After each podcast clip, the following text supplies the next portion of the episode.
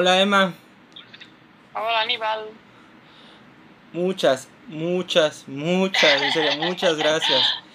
Te agradezco No que me hayas aceptado otra vez la invitación.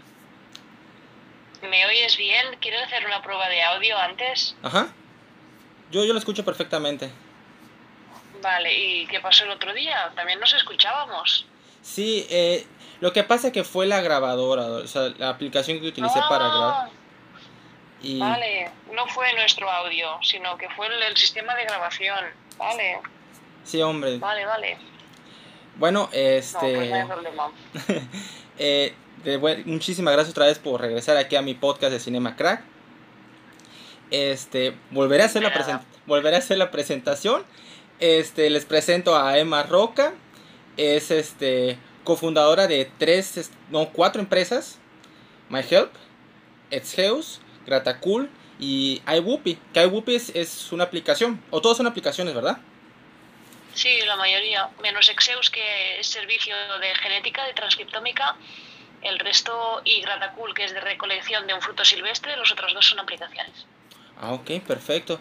Recientemente descargué la aplicación de iWhoopie y muy completa, ¿eh? Ujú. Está muy, muy completa.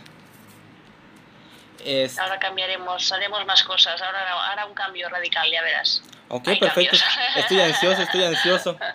Eh, también Emma es una competidora mundial, este, hace may- mayormente carreras de resistencia, ha corrido en lugares este, como Fiji, Marruecos, Australia, China, Francia, Escocia, Chile, México, como me había dicho en la primera vez. Mm, Este, no solo eso, es licenciada en bioquímica de la Universidad Autónoma de Barcelona, es bombera y es doctora en ingeniería biomédica. O sea, un montón de cosas. Es aparte también es madre de tres este, niños y es también miembro de la GRAE, que este es un grupo de apoyo a actuaciones especiales, son rescates más extremos, ¿verdad? Sí, estuve siete años en bomberos dentro del cuerpo de élite GRAE. Lo dejé en, en 2014 después de un susto con el helicóptero, ¿Ok? pero estuve siete años, desde el 2007 hasta el 2014. Hace 20 años que soy bombera profesional y entre estos 20 años estuve siete años en el grupo de rescate. Ok, perfecto. Este, lo que ha corrido Emma, para que se dé una idea, son casi 8.5 vueltas este, alrededor del mundo en bicicleta. O sea, imagínense, yo no podría dar ni, ni, ni un kilómetro, yo me estoy muriendo. Bueno, son muchos años, Aníbal, acumulando kilómetros, tanto en entrenos como en carreras. Y al final, si compites más de 20 años en ultradistancia, claro, piensa que los entrenos a la semana, una carrera de 160 kilómetros implica meses que estás haciendo 20, 25 horas de entreno a la semana. Claro, 25 horas de entreno a la semana son muchos kilómetros a la semana que haces o en bici, o corriendo, o nadando. Sí, me imagino. De hecho, este, recientemente, el día después de que hicimos la, primer- la primera entrevista, empecé con mi hermano a jugar tenis. Entonces, este, Muy me he sentido más activo, este, sudé un Ey, montón, me, me duele los antebrazos. esto es muy, muy importante. ¿Sabes que haciendo, solo haciendo dos horas y media mínimo de ejercicio a la semana, que es media hora al día, y hasta te dejo descansar dos días, imagínate. Pero si acumulas unas dos horas y media mínimo a la semana, la longevidad aumenta para cinco años y además la calidad de vida a todos los niveles y el riesgo de sufrir enfermedades de todo tipo disminuye una barbaridad. Y no es que disminuya un 5%, no, no, hay estudios de que disminuye entre un 20 y un 30% el riesgo de según qué cánceres, de ictus, de hipertensión, de problemas cardiovasculares, o sea que realmente el deporte moderado, no el mío, ¿eh? no el extremo, no, no. Pero, el, el- pero el moderado es súper bueno para la salud a todos los niveles. Sí, no, la verdad que yo hace como tres años empecé a hacer ejercicio, hice dieta, yo pesaba 100, casi 102 kilos. Wow. Me decidí a hacer este, una dieta con una amiga que es nutrióloga y me ayudó a bajar este, casi, casi 20 kilos bajé. Muy bien. Piensa que la dieta es, es clave, o sea, ahora mismo, vale, que tengo la enfermedad, ¿no? Que ahora estoy sufriendo un cáncer. La dieta es básica, o sea, no le estoy dando ni un gramo de glucosa a mis células malignas, ¿no? pero en todo, o sea, si, hasta incluso cuando no estás enfermo, o sea, para estar tú saludable, tienes que tener una, dieta muy completa, muy equilibrada, eh, evitar excesos de productos elaborados, sobre todo las grasas saturadas, el azúcar puro eh, añadido a las cosas, fijarte un poquito y al final em, con comerlo justo y bien, también le das mucha longevidad a tu cuerpo. Para mí hay tres grandes pilares ¿no? del rendimiento y de la salud, que son la actividad física, la nutrición y el descanso. Habría un cuarto que es la estabilidad mental y es el que tú estés bien contigo misma y con los tuyos, ¿no? Pero los tres básicos así más, más comunes, hay la nutrición, hay el descanso y la actividad física. Y todo eso hace que tu cuerpo esté equilibrado y, y, haya una buena calidad de vida. Estoy totalmente de acuerdo, así que escúchenla porque ella sabe lo que dice. Y más, porque la razón por la que yo la, la, contacté es porque vi el show de The World Toughest Race, que es The Eco Challenge, de Amazon Prime. Y cuando lo vi me impresionó la actividad tan demandante, extrema. Eh, o sea, si, uno lo, si uno no hace ejercicio y lo ve, se quiere morir es, es, no es saludable, Aníbal. ¿eh? Ese tipo de competiciones, los raids de aventura son carreras extremas de más de 600 kilómetros seguidos que uno mismo decide cuándo para, cuándo come, cuándo duerme, cuándo todo, ¿no? Y como tú quieres estar allí delante, pues exprimes a tu cuerpo al máximo, no solo físicamente, sino psicológicamente, o sea, hasta que no puedes.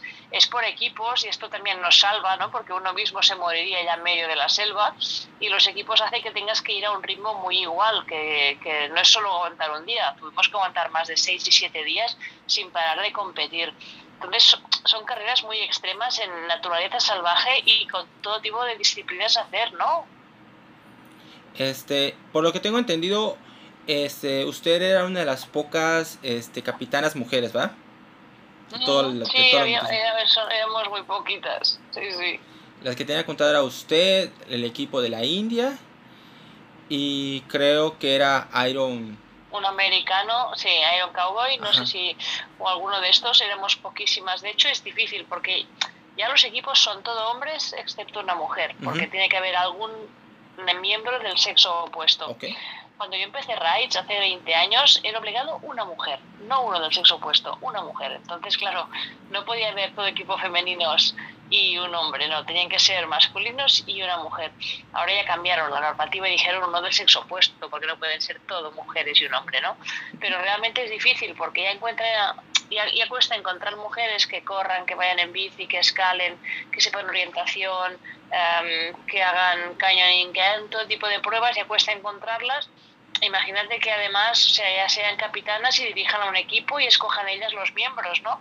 Y esto es, es, es más difícil. Por lo que usted me había dicho la primera vez, este, me dijo que para entrar a la, a la competición de Eco Challenge tienes de tener un recorrido, ¿cierto?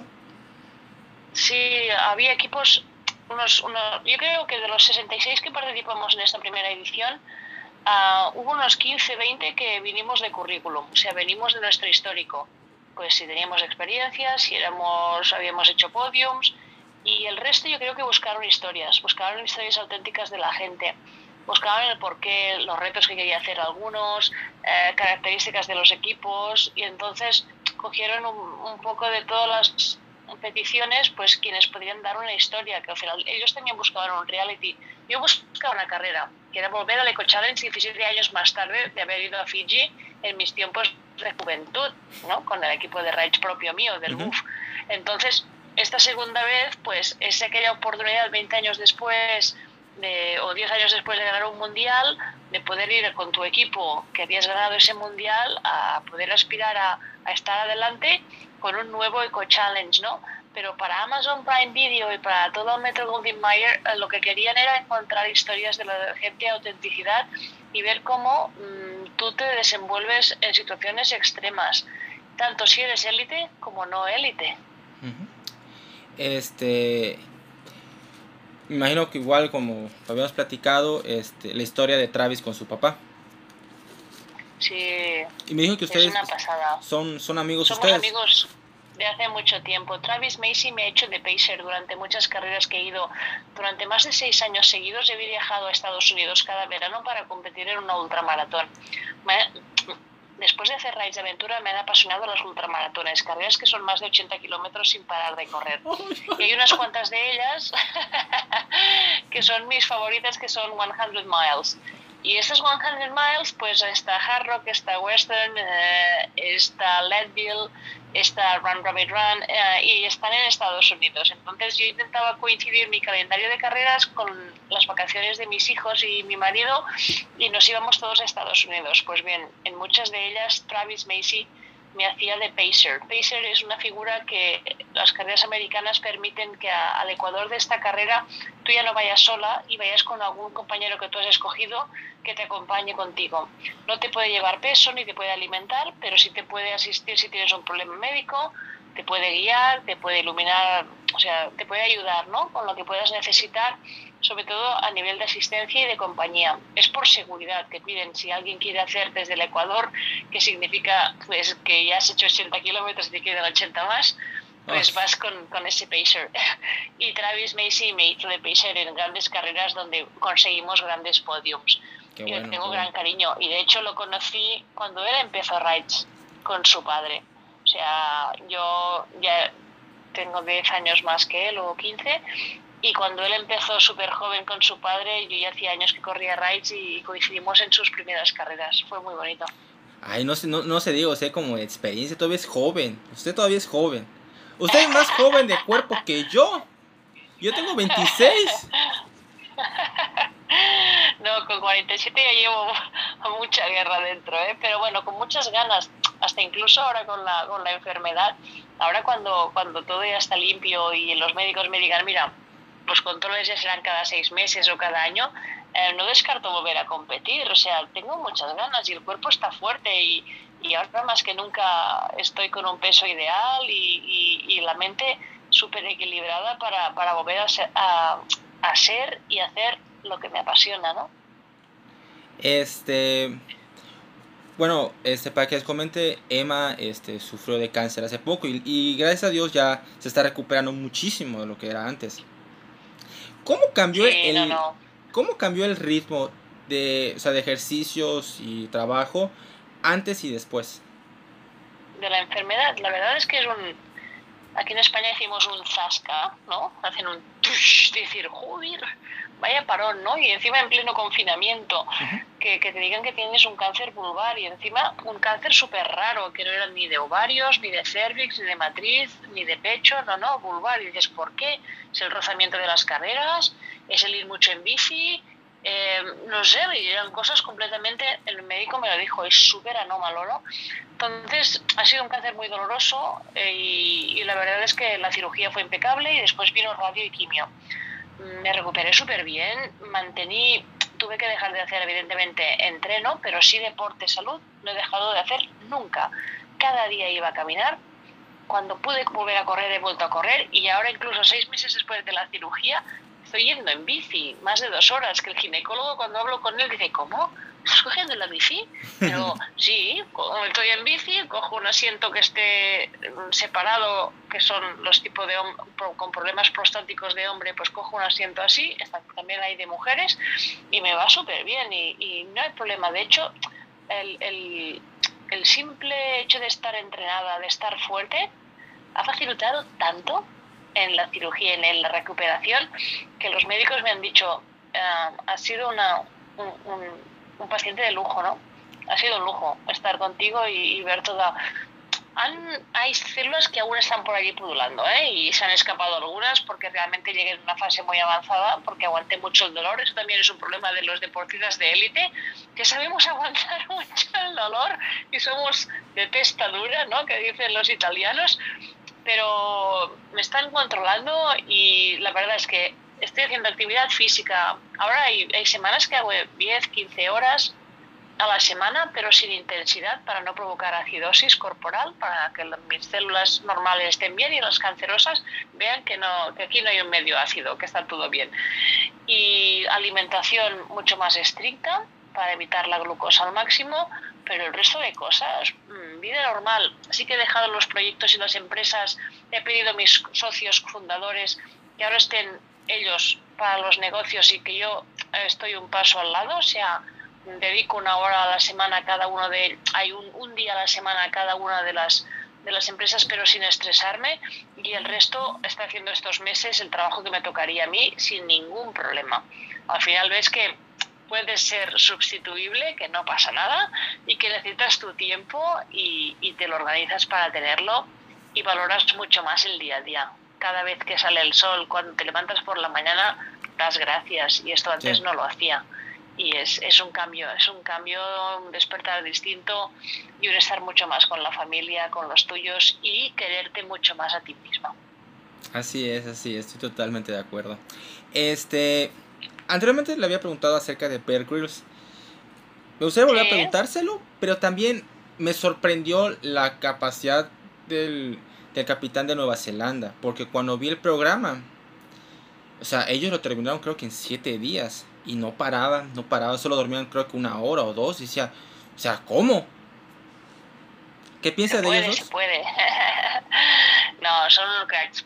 Piensa que, que Nathan Fabe, eh, también lo conozco desde hace mucho tiempo, es, es, es de los mejores uh, ultra racers del mundo y Nathan tiene mucha experiencia, es un veterano como yo y, y son gente pues que como nosotros sabemos hasta dónde está ese límite ¿no? del, dormir esas dos horas como máximo cada noche, como hicimos nosotros también, o sea, el dormir lo mínimo y sobre todo en, no cometer errores, ¿no? O cometer los mínimos errores, porque al final es una suma de muchas cosas, un raid de aventura para que al final tenga éxito.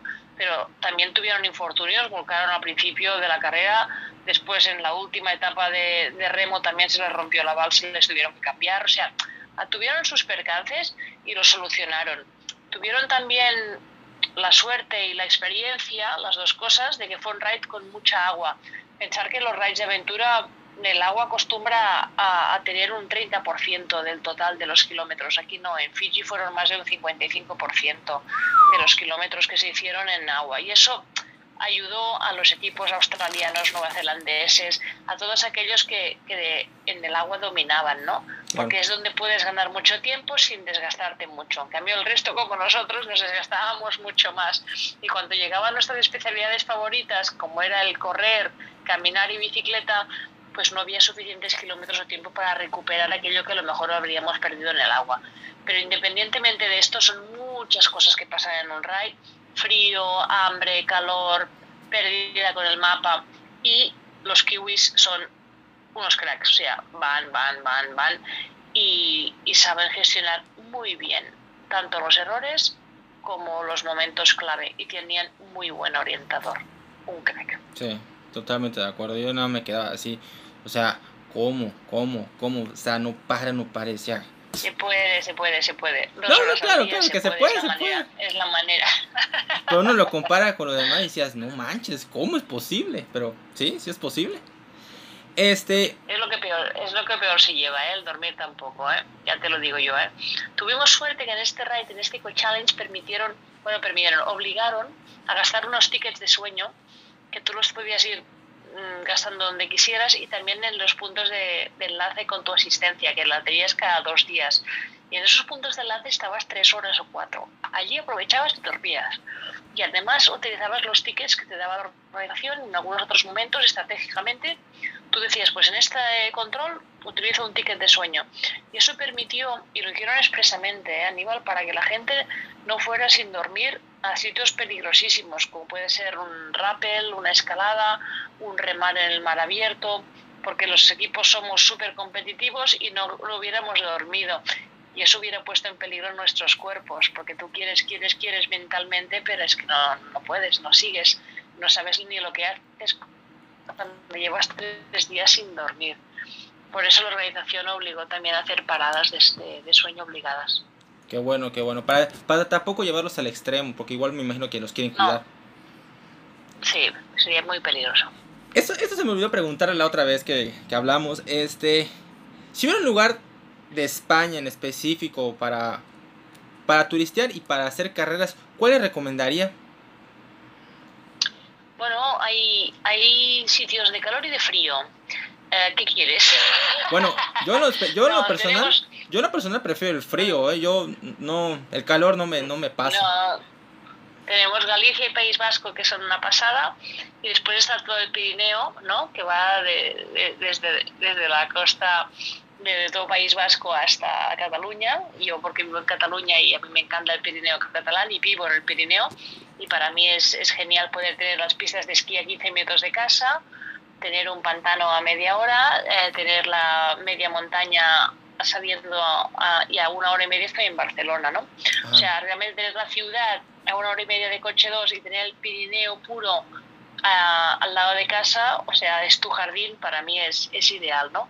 Por lo tanto, yo me quedaría con el Pirineo. Pero si después te gusta todo el sur, es precioso. Córdoba, Granada, eh, Andalucía tiene su encanto también, ¿no? Además, tenemos un, patrimonio artístico brutal. y un románico y, unas iglesias y un. Islámico también. También tenemos un, legado histórico brutal, que puedes hacer la ruta del Fister, puedes hacer mm, varias historias lo que dices, ¿no? del Islam, puedes, encuentras muchísimos monumentos en medio de la naturaleza que le dan, bueno, ese, no sé, esa magia. Sí, porque, o sea, no, no, fueron solo romanos, islámicos, cartagineses, celtas, no, o sea, párenle de contar, o sea. Bueno, de hecho, tu nombre, Aníbal, rey de los unos, es, pasó al lado rey de, los cartagineses.